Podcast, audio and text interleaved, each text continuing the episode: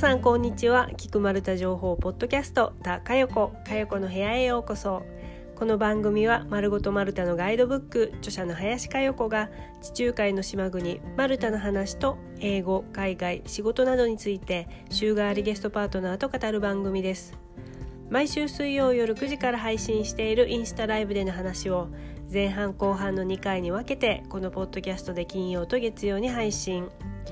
インスタライブでは皆さんとコメント欄を通じて交流したりポッドキャストでは私が話すマルタに関するビフォーアフタートークを加えておりどちらも楽しんでいただけるコンテンツとなっております。本日1月28日金曜日マルタのここ最近の気温は最高気温15度前後最低が9度前後です。東京の最高気温がだいたい8度から高くても11度ぐらいなのでマルタの最低気温と東京の最高気温が同じくらいでしょうか。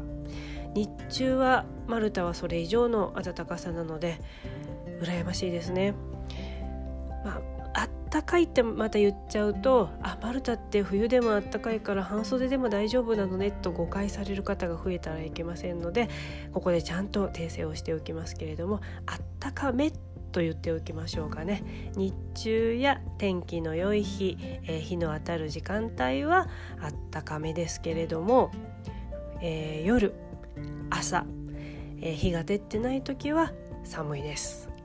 はい特に雨降ったり風が強い日はもうビュービュービュービュー。そんな時は日本よりも、えー、体感温度は寒いかもしれませんね。やっぱり風が強いとこう肌に直接ぐっと寒さが感じられますので、まあ、そんなマルタも来週火曜は雨マークがついていました。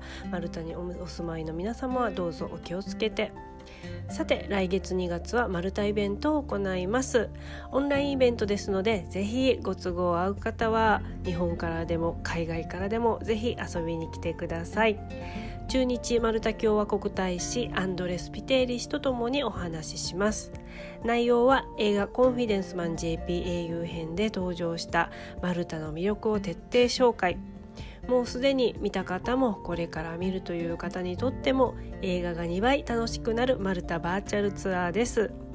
特に次にマルタに旅した時に映画のあのシーンと同じ場所に行ってみたいと思った方にはここ行けば見られるよという情報も分かりやすくお伝えします。開催日時は2月18日金曜日19時から。どうぞお楽しみに。さて本日のポッドキャストのゲストはクロアチア在住の千野優子さん。千野ちゃんは昨年2021年6月にポッドキャストに登場。今回2回目となります。クロアチアの最近の様子やえー、アラフォー千野ちゃんとアラフィフ私の、まあ、仕事の働き方ってどうなんだろうねってな話などたっぷりお話ししました。しのちゃんはとっても楽しい方なので私がすごい楽しすぎてめっちゃ笑い声がでかくなっちゃってほんとごめんなさい先に謝っておきますもしイヤホンで聞かれてる方はちょっとボリューム小さめに聞いていただいた方が良いかもです。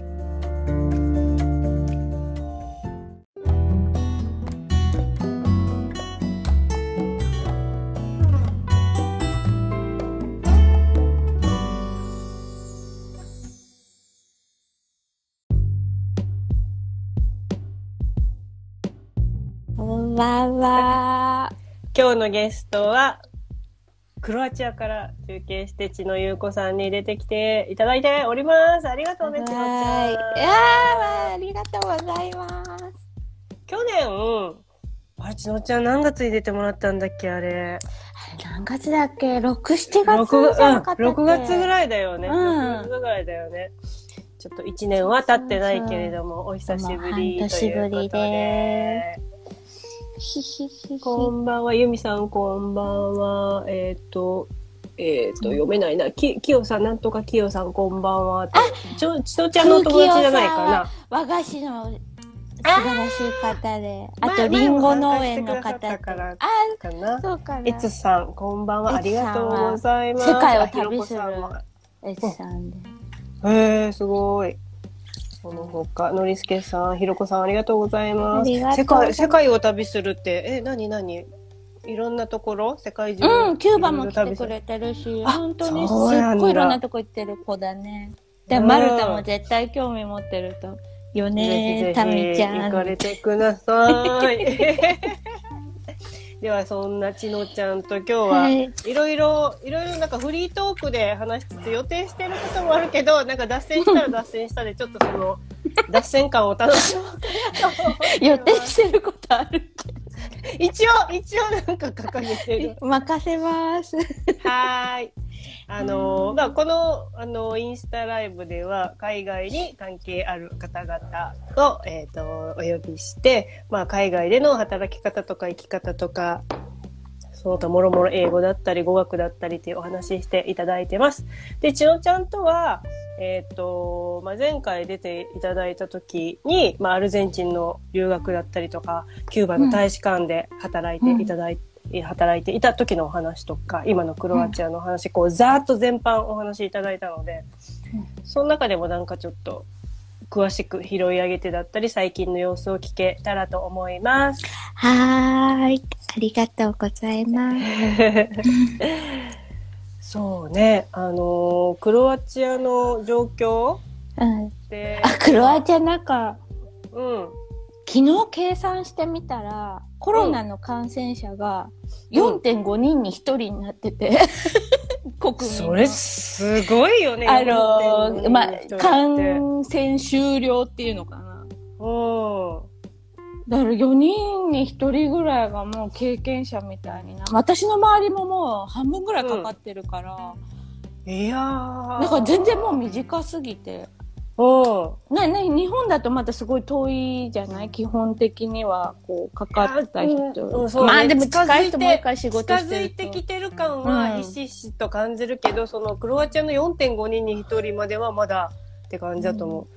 だってさ、4.5人に1人ってさ、家族4人いたらもう1人かかってるってことじゃん、いや、なんかね、うすうす変だなって、変だなっていうか、人口が横浜市と同じぐらいの400万。なんだけどそうなんなんか日に日に1万人とか出てんの、ずっと。4000人から1万人ぐらいの間で。うん。うん。あ、そろそろ国民の数に追いついてないみたいな感じがして。ちょっと。え、その増えた理由とかは、なんかあるのかしら？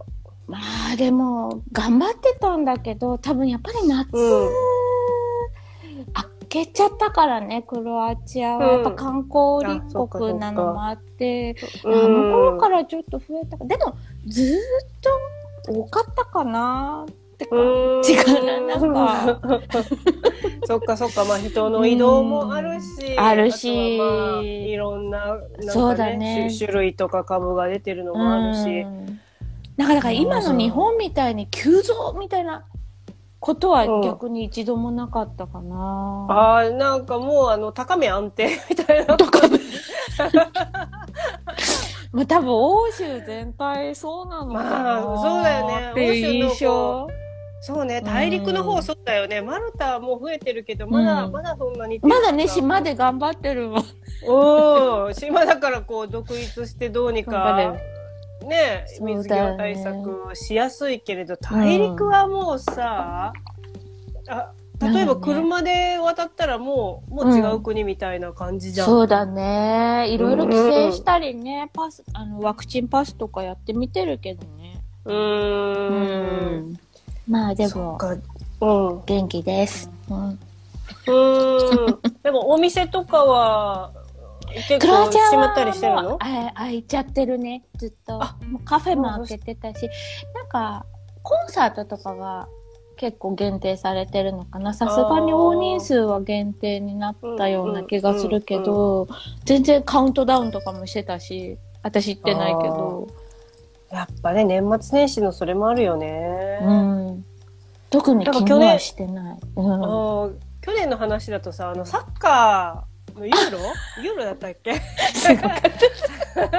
ああれ確実に広めたよね。多分あの後なんかドンって言ったっていう噂も。そうね。いやでもねサッカーファーストなんだなってつくづく。とか言ったら怒られるのかな。いやー、まあ、しょうがないっちゃしょうがない、ねすごい冷めて見てる人もいて、私、うん例えば、あの、オリンピックも野球も全然興味なくて嫌いに近いんよ。うん。なんかやっぱりたまにサッカーが好きじゃない人がいて、僕はいつもこの時期孤独を感じるとか言って、あーみんながね、盛り上がって、うんわーってなってるうわーとか言って、ってのもそこまで気持ちがね。うん。うん。そっかでしたね。うんうんうん。まあでもそしたら、うん生活は普通にできていて、そうだねも覚えてるけど、そウィズコロナみたいな。ウィズコロナだね。まあマスクとかももちろんしてるし、ただなんかうんアクリル板とか全然やってなくて。てか日本すごいよね、アクリル板とかの徹底。あの、アクリル板とソーシャルディスタンスの取り方は、日本はすごいよね。お店とかすごいあ。本当に。そうね、アクリル板って発想がヨーロッパであんまり見たことないかもね、お店とかで、設置してるの。うん、あの、なんか、市場とかですごいラップ貼ってる人いて、ちょっと面白かったんだけど、こう、こ竿を2本立てて、その間にこうラップ。を カーテン、ビニールカーテンの代わりビね。あ、確かに安上がりでいいね、とか DIY な。DIY。全然見えないんだけどね、ラップだ。そうね、なんかちょっとゴワゴワしてよりよりモザイクみたいな。商品が見えにくいみたいな。な。値段がわからない。値段がめっちゃね。そっか、じゃあ、まあ人それぞれな中、まあ生う活ん。で、でつーちゃんは外には出たりしてる？結構控えてる？あのー普通に買い物行ったり、あとお友達とコーヒーしたりとかは、うんうん。全然してるかな。多分もともとすごい引きこもりだから。家でね、ひあの、一人でこう、いろいろこう、絵描いたり、いろいろ作るのが好きだからね。あとだっていうか、まあ、病み上がりっていうか、今ちょっと薬飲んで、うん。ちょっとあの、長期で薬飲む病気しちゃってるんだけど、それがすごい今月安定してきたから、結構街に出れるようになって。う、んうんううん。うん。ん、それまではちょっとね、もう出かけてもいなかったんだけど、ああ、そっか。うん。でもででもも、うんうん。でもそういうさ、ちょっとあの、う今、今ちょっと体大変だから出れないみたいな状況ってさ、逆に今って、だからちょっとより気をつけようとかさ。あ、全然でもしてるね。ね。あと、もともと気管支もそんな強くないから、こうんう、罹患した時のリスクはいろいろ、私は持病があるので、リスクは高い方だから、うん。その、ひ、大体の人は軽く済んでる様子なんだけど、やっぱちょっと油断はできないわかんないよね。うんかなーって。うんただ、だから3回目も打ったしね、もう、ぶあーワクチン。ブースター3回し目いつ打ってきましたた。の？もう先月か。1ヶ月前だ、ちょうど。クロアチアで？うん、クロアチアで。ね。そうだよね。うんうん。うん。ブースターしてか、やっぱ、早いね。ヨーロッパはね、ブースター、早い。ね。もうバカしかなかったね。すごい。でも、バカスカ売ってる割に増えてんねみたいな。期間じゃんっつって。あ、てか、まあ、感染防止じゃないんだよね。多分まあね本人の症状移らないじゃなくねうん、重症化抑えるだとかねから。そうなんだよね。そこがちょっと誤解されがちだから、打ったなんか、のにだからすご増えてる。いナチュラリストで打たない人が結構かわいそうで。なんか、ああ、なんかね、難しいよね、もうね、そこね。難しい。いしさ、なんかでもヨーロッパ結構圧がすごいみたいで。あそう。打てとか言って、あなんかすごい首相とかも打ちなさいって言ってるようなことがあるらしくて。ークロアチアってう、だいたい何割ぐらいの人がもうワクチン打ってるの？今回3回目は何割？あー、ごめん、数字が思い出せないけど、かなり早く、うん。前は7割ぐらいあ、したような。ごめんなさい、でもちょっとちゃんと数字いい、読んでない全然。ぼやっとで。でもね、いややっぱヨーロッパ高いね。思う。うん、うん、高い。ヨーロッパの中でもうん高い方ね。マルタも80とかうん90とか、そこら辺。そうなんだね。そうそうそうそうそうそう。私もなんか50人ぐらい知り合いがいるとしたら2人だけだもんね、打ってないの。そっかそっうんか。なんか最初の頃はさ、なんか私打たないで、私も思ってたし、周りも打たないって子多かったけど、うん。やっぱりね、重症化とかそういうの聞くと、うん打たないって言ってた子も打って、私も打ったしっていう風に、周りも増えてきたかな。うーん。あちのちゃん、コメントお友達からいただきましたよ。キクちゃん、お元気そうでよかった。ショーの、ショートカットが似合うねって。ありがとう。鎌倉テーマ、鎌倉テーマリさん。お師匠です。手まりのお師匠、あ、師匠、前も見てくださった。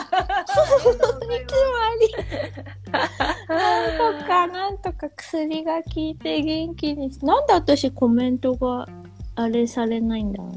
みんな、画面ピンって、ポンって、あの、タップしたら見えると思う。ポンポン。はい。多分、オンオフになると思う。あ、見えないそうだうん。あ、まあまあまあまあまあ。まあまあまあまあまあ。あ来たら読み上げます。ありがとうございます。ありまあがとう。まあでも、ね、そんな中でも元気そうで本当によかった。本当ありがとうございうます。ーん。お仕事とかは最近どんな感じなの？まあ、あの、体がね、今一番そうだねゆっくりされてるとは思うけど。で10月に最後の1個ライター仕事をして、11、12日、3ヶ月完全お休みしました。SNS も多分ほとんどやんなくて。うん。え、そしたらさ、あの、私のね、自由大学の地域の魅力発信学を受けてくれてたじゃない、?10 月、うん11月。あの時すっごいしんどかったんじゃない？本当あの時ね、すっごいね、なんかね、うん。鎮痛剤バカ飲みしてたの、帰った日だけ。どうしても。言っててくれたらよかった。それ全然知らないからさ。いや、でもさ、帰ってさ、元気出たよ、ほんと。あ、本当？今日聞けば元気で言ってもなんだろう私、繊維筋痛症っていう病名が今出てるんだけど、そうの、ん。365日同じ症状じゃなくてやっぱ波があったのでうん。うん。こううまい具合にこうかよちゃん前後こう波がファって上がって あ、気持ち、気持ちかな？気持ち多分そが大事だよね。きいんだと思うんだよね。うん、でもうん、全然なんか無理して参加とかじゃなかったので。元気のもとになってたならよかった。はい、林さんは、その、魅力発信学っていうね、魅力発地域の魅力発地域の魅力。そう、頭ないとさ、なんか、何のじゃ、私のみたいな。セルフ魅力発信学で。あのね、やっぱガイドブック素晴らしいの書いてらっしゃるだけあって、地域のね、魅力の発信のライティングから、写真とかからやってくれた授業を受けた話ですけどね。うん。うん、でも、せうん。すぞ。ごい良かった。だから、その仕事ない間も、こうやって、白紙はもう10冊以上書いてるよ。なんか、手書きでね。SNS も仕事も一切やめて、あ、それ自分の今書きたいこととか、ね講義を受けた上でこんな感じで発信したいうんをちょっと今書き出してるってこと？書き、ずっと書いてるね、もう。ありがたいことに素晴らしうんだなんか、ちょっといい棚卸し期間をいただいた感じ。よかった。素晴らしい講義でした。週、週1回、毎週月曜で5週間あったんだよね。そうだね。そうそう。それで月曜日に受けて、えー課題を出して、こう、日曜日までに出すっていうのが5週間続くから、結構大変だったと思うんだけど、ね、体調悪い中、課題もしっかりやって、素晴らしいね。ね、いやいやちのちなんかさ、あれってすごいライティングとか記事を書くとか発信について本当にプロの視点からの講義だったから、こう、いかに自分が。うん。ガイドブックを全然プロじゃない。飛び込み方をしたかとか。いやいや、私も書いた時は飛び込んだからさ。そっか。そうお互いど素人で書いてる。ど素人で本をもうただ勢いと気持ちだけでね。そうだね。うん勢いと気持ちと皆さん、周りのプロの力のおかげで。そうね。編集者さんとかね。うん。そうよね。でも実は本当に出版してから、その、かよちゃんの授業を受けるまで4年ぐらい私、あの、アメージングクーバー開けなくて。あ、わかる。なんか、もう見直せないし、で、いろんな方がいろんな感想をくれて見直そうとするんだけど、あ、開けない。なんかもうさ、なんだろうな、こう、ちょっと恥ずかしいのもあるし、うんなんかもうあんだけ何回も読んで向き合ったから、うんなんかちょっと一旦ちょっと置いときたい。ちょっともう貸してもらえるかなみたいちょっと、ちょっと、今まだっていう。な。でもなんかそれが、うん一回書くってなんだろうとか、うん。を捉え直してから、そう読めるようになって、自分の本がもう一度。あ、すごいなんか、意外と外してないとこは外してなかったんだなとか、あすごいー、ね。そっかそっか。うん。今、あ、でも、でもなんていうのバランス最悪だなとかさ、すごい冷静に。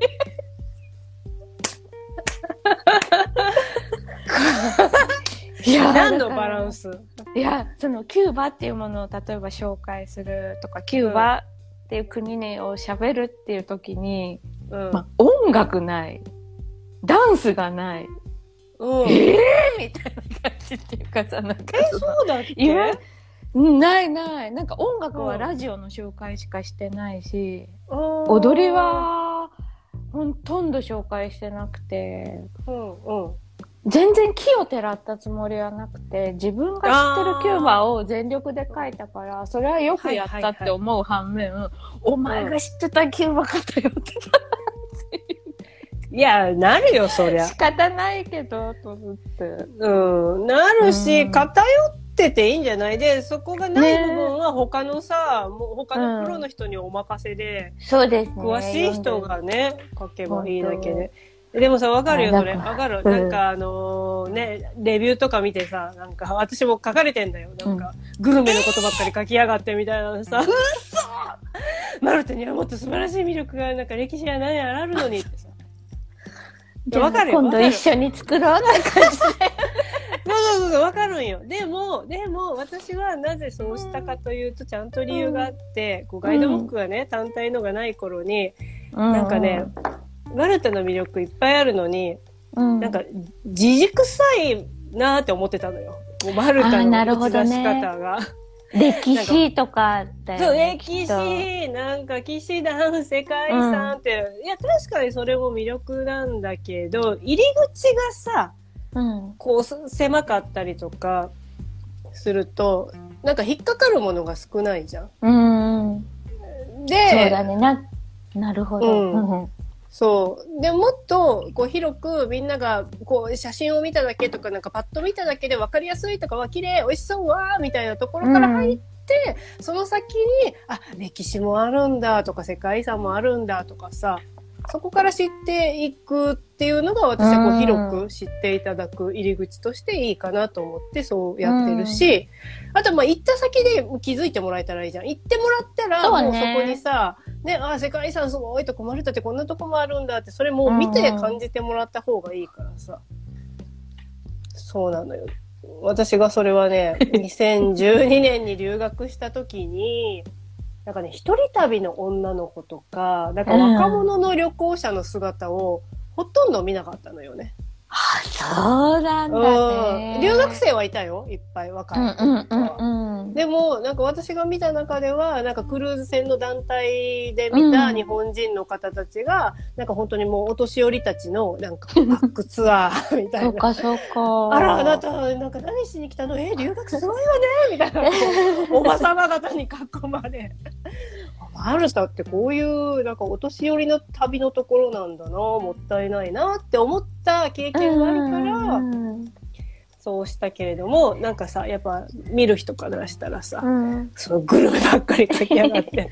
いや、じゃあお前が書けよって私は思うけど、正直思うけど、まあでも、ちゃんと理由があってやってるし、分かってくれてる人は分かってくれてるし、その入り口から、ね、魅力を他にも知ってくれたら、うんもうそれで OK だから、結果ね、でもだからこそね、うん、ツアーもできてるんだもんね。多分リトリートとかのさ、そう。女子とはい向え、うん。とはいえ、なんか凹むよね。け。へこむへこむ。へこむ、へこむ。まあ、あまり見ないようにしてるし、自分でも、しちおちゃんみたいにさ、こう見返したらなんか、ああ、これなんでこんなこと書いたんやろとか。あるよね。バフーンってなりバフーなンバフーンでもなんか本当に、こう、うん体のおかげって言ったら変なんだけど、うん。あの、仕事もしなくなって、うん。あの本当に無理ができなくなったのね、ここ3ヶ月で。だからさ、こううん。人の期待にも応えれなくなっちゃったから、そっかそっか。マジで無理をしない自分っていうのに改めて諦めがついた時に、逆にこううん過去の書いてるものとかも、うんうん。あ、ここはすごい無理してたなとかじゃないけど、うんであ、ここは素直だなとか、うん。もうなんか本当あんな恥ずかしくて見れなかったのが見れるようになったしね、と思って。あこれ成長として受け止めましょうと思って。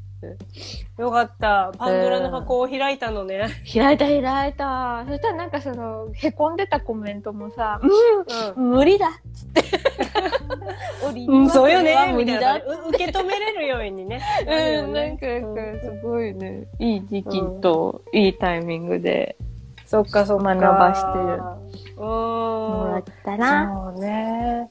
確かにあの、体力がさ、うんもうここまでっていう感じになるとさ、うん。もうそれ以上出しちゃあかんってこうさ、ちゃんとストップかかるから、その中でどうしていこう、うん。生活もだし、自分のことも、今後の仕事もとかさ、考え方はやっぱ変わってくるよね。めっちゃ、変わったのと、あと、うん。だから、こう全然だから力んだり力、意気込んだりができなくなっちゃって、そうするともうすぐ全身痛くなっちゃったりとかさ、うん。髪の毛切った理由も、当時、うん。うん。生えてるのが痛いってぐらい、本当に全身が痛くなっちゃう病気だったから、そっかそっか。でさ、でもずーっと力抜くでしょ？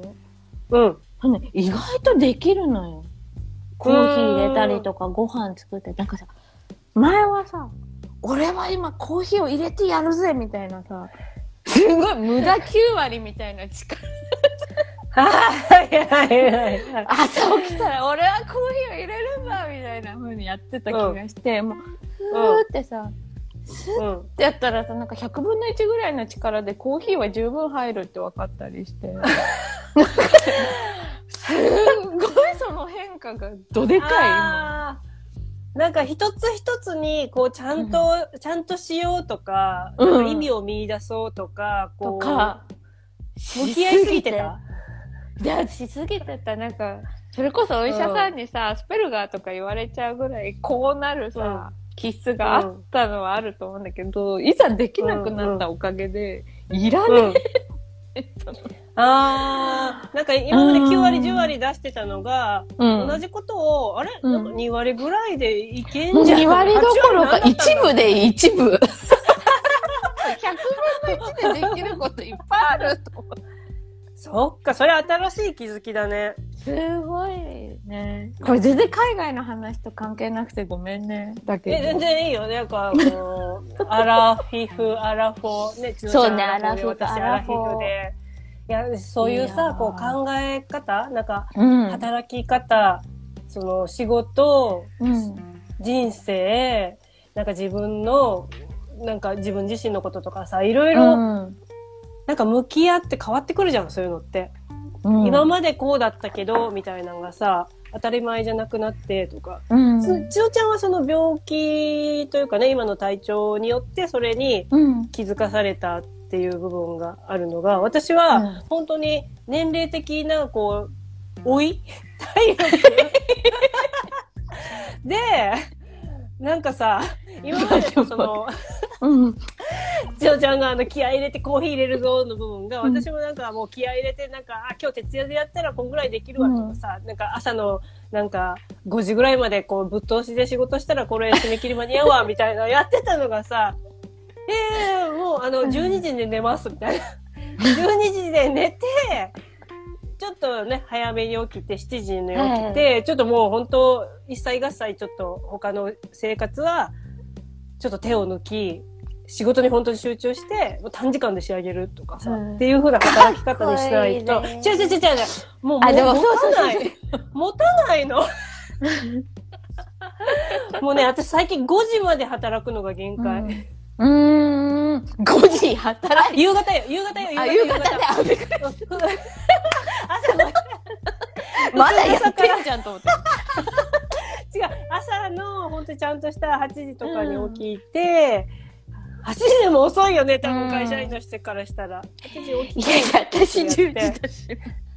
私もなんかもう限界みたいな時は10時とかある、うん。でもそれでも終わる時間は一緒みたいなさ、えー で5時5あでも時までやったらううん。んそうそう。なんかさもう目がしょぼしょぼしてくるし、うん。い一回ねこれ誰と話したんだろう。なんか3時とかうん。になってくると、あれこれ一回ちょっと昼寝入れんと無理だわみたいなちょっと一回ここで入れないと5時まで持たないみたいな時は 30分まで寝たりというふうにこうえーしのちゃんぐらいのうん40アラフォーの時に、まだ無理が効いてた働き方がもう今できないから、40代ね。過ごし方大事なんだね。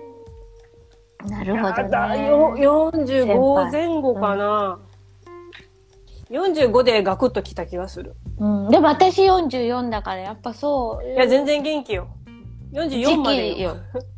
あ今ね。今ちょうどこう入れ替わりの。そうね。いや、なんかだから、もし90まで、まあ、寿命が一応あったとして、だったらちょうど折り返しだから、まあ、いつ死ぬかわからんとしても、ああ、うん。なんか折り返しで、ちょっとここで一回帰る、んだなーって感じ。なんか無理やり海外に話を合わせるわけじゃないけど、やっぱりこう、まあクロアチアの人とはちょっと働いたことがわからないけど、スペイン語圏の人とかとさ、働くと、うん。下手な無理はしないで、これは自分の職域だとか、ここはやる、やらないとか、すごいはっきり言ったり、家族とか自分をそんなに犠牲にして働くっていう形がなくて、うん。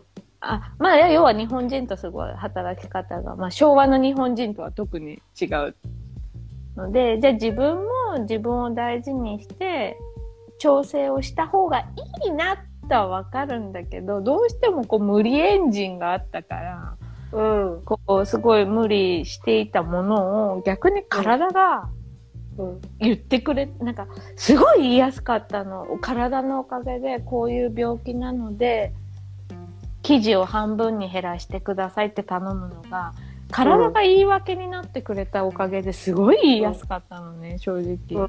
うんもう自分が無理だから半分にしてくださいっていうよりは、うん。すごい今回病気が助けてくれて減らしていくうちに、なんか自分の適量とか、うん。その外国の人を見てああいう働き方いいなって自分も寄せていくときにああ。ものすごい力になってくれたんだよね。そっかそっか。ああこれ以上すると私はもう体が悲鳴を上げるので。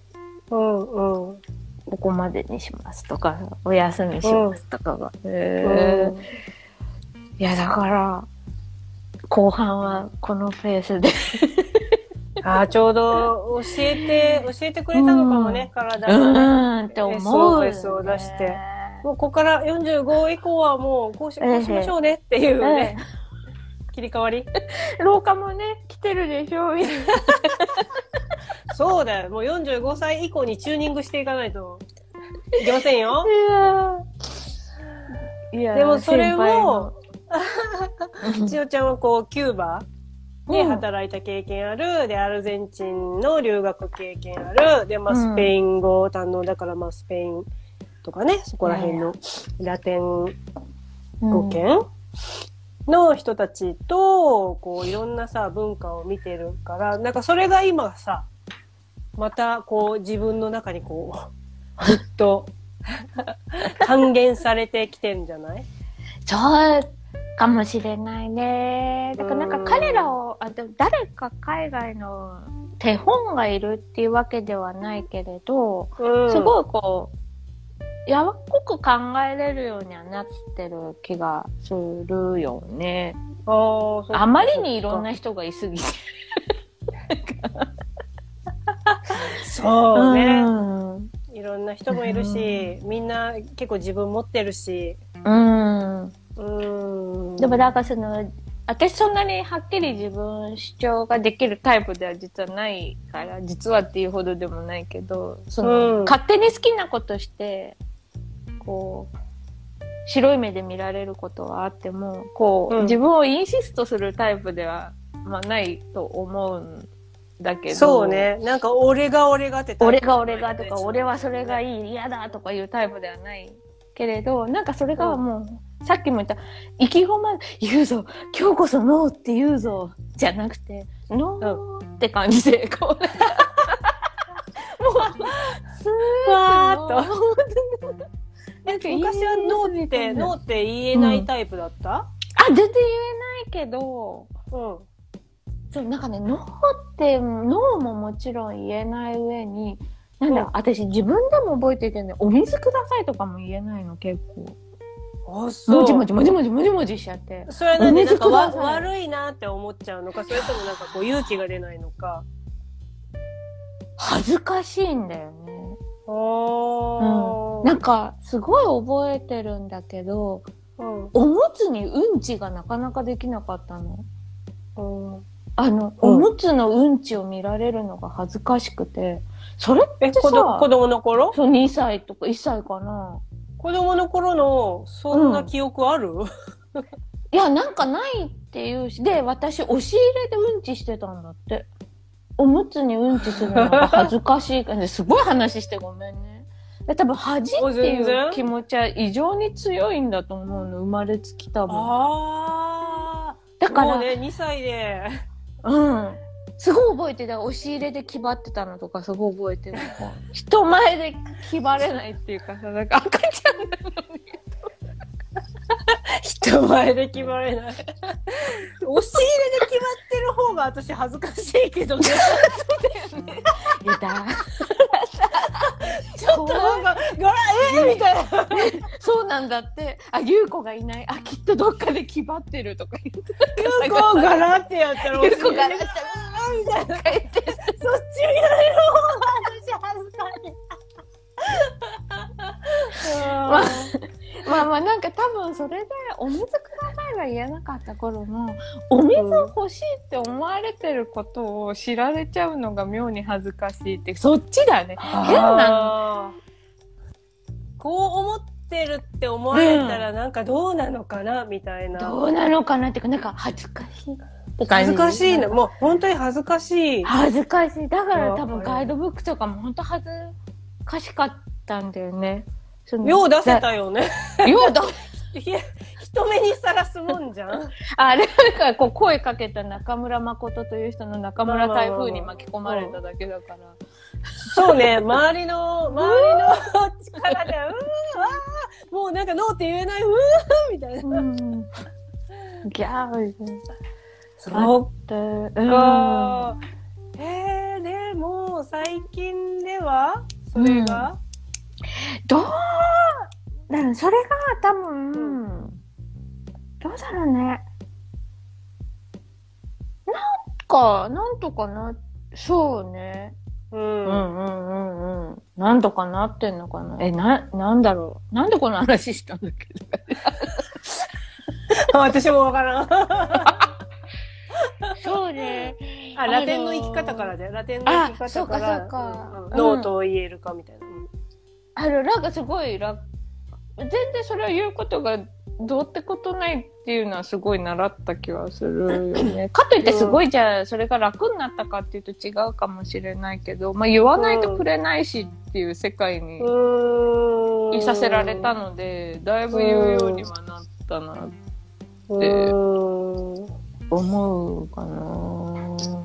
でもさ、その、お水くださいとかの言えないってさ、こう言う方がストレスを感じる人、恥ずかしいって感じる人だったら、うん私はなんか無理しなくていいと思うの、うんだって言う方が辛いんじゃん。うんうんうんだったら、だったら、らまだ我慢してる方うがん、楽なんでしょ、そうね、そうね。そういうのもすごい選べるようになった気が。うんうん。だからこう、自分でわかっ、なんかいろいろわかるようになったら、うん私はもう脳の方が楽だから脳でいいんだっていうふうに自分で認めたらさ、脳が言えない私ってダメにはならないじゃん。ならなだからいね。そそこだよね、うんなんかね。そこ、すっごい大なんか、本当大事だと思う。しかもなんか、結構、海外に触れちゃうとよくさ外国語だとすごいのを言うのに日本語だと辛いって人とかもあったりして、うんでなんかそこは変えなくていいのかなってすごい思うしね。うん。で今のちのちゃんみたいに、うん。本当にもう1ミクロンぐらいの力で、うんなんかノ「ノーです」みたいな感じで「バー」みたいな感じで 言える方法をねまた新たに身につけたのであれば、うん、ちょっと自由自在だよね。すごい楽になるよね。ちょっとコメントをいただいたのでえ読み上げましょうか。あの、さっきね、途中でちょっと読み上げれなかったんだけど、えっ、と、キクちゃん元気そうでよかった。おととい、正蔵パパから海苔をいただいたよ。あ、弥生ちゃんだ。うん、とややさん。なんかね、途中でね、こう寝かせるために離脱します、うん無念っていうふうに多分今見 られてないんだけど、なんか、うん、コメントなんか読み上げられなくてごめんなさいありがとう、ありがお伝えください。とうん。で、あとは、ゆみさん、ありがとうございます。セルフ働き方改革、ね、チューニング、私も意識したいと思います。ってことで、ね、本当あ、あー、ややさん帰ってきたよ。で、あー、よかったよかった。ありがとうございます。こお子様、寝かしつけれた。さすが、プロ。プロ。お母様。ややちゃんもね、弥生ちゃんもね、クロアチア来てくれようとしてたのに、コロナであそうなんだ来れなくなっちゃった組なんですよ。うんやっぱ結構続発してますね。そうか。あ、寝ない。寝ないって書いてるよ。寝てくれなかったなじゃあ一緒に聞いちゃおう。一緒に聞いて諦めた。断念。一緒に聞いちゃおう。それも大事。いい母なんすよ、彼女も。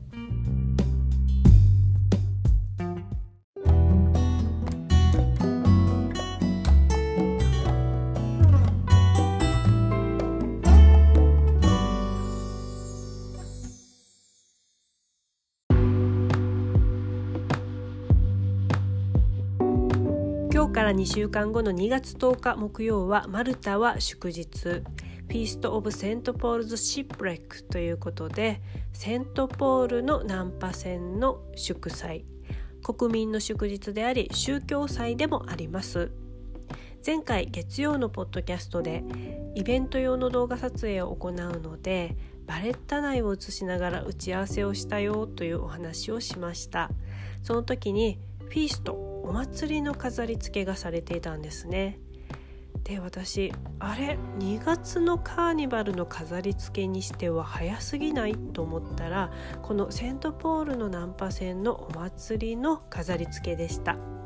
カーニバルは今年は2月25日から3月1日なのでまだまだ1ヶ月先ですね。でこのカーニバルの前の祝日がセントポールの難破船の祝祭。セントポールってマルタでよく聞きませんか？セントポールズストリート。バレッタにもあるしラバトにもあります。セントポールズ教会もたくさんあります。そしてセントポールズベイ町の名前であり湾の名前でもありますよね。こんだけ出てくるセントポールって何やって話なんですけどセントポールはマルタの守護聖人です。英語ではセントポール。日本語に訳すと聖パウロ。マルタ語ではサンパウル。マルタの守護聖人であるこのセントポールがなぜお祭りで祝われるかというとマルタのキリスト教の基盤を作った人だからなんです。セントポールは戦歴60年頃囚人としてローマに船で移送される途中船が嵐で被害を受けて難破そしてマルタに漂着したのがこの2月10日なんです。セントポールはマルタに漂着後再度ローマに向けて出発するまでの間3ヶ月間マルタに滞在しました。その時にマルタで最初となるキリスト教コミュニティを設立。キリスト教を広めたきっかけとなった人ということでこのセントポールそしてセントポールのナンパ船に敬意を表してお祭りが開催されるというわけなんです。お祭りの場所は首都バレッタ内その名もセントポールズストリートにあるセントポールナンパ線セントポールのナンパ線の教区教会。セントポールズシップレックチャーチなのでもうほんとそのまんまですね。マルタで最も古い教会の一つでもあります。セントポールズストリートはバレッタの半島の先端とは逆側にずっとずっと道を上がっていくと右手に首相官邸左手はマルタ証券取引所やアッパーバラッカガーデンに続く道につながる通りです。お祭りの日はグランドハーバーで花火が上がったりブラスバンドの音楽や衣装を着た人たちのパレードが見られたりそして家族でお祝いしたりします。最も印象的なのがバレッタの人たちが窓から紙吹雪をこうパレードの時バーッと投げるんですね。それがもう圧巻の素晴らしい美しい景色です。